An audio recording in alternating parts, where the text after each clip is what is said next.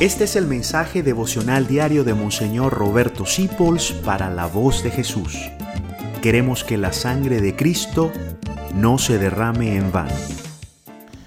Cuida poner en el fondo de tu alma, antes que nada, como fuente de energía y criterio de verdad, todo aquello que te llena de la paz de Dios. Yo diría tu fe.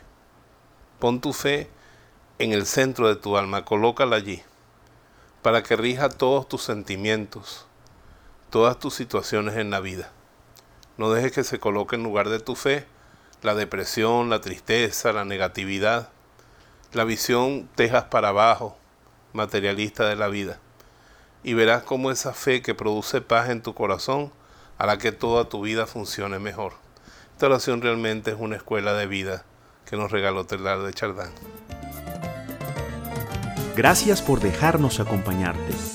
Descubre más acerca de la voz de Jesús visitando www.lavozdejesús.org.be.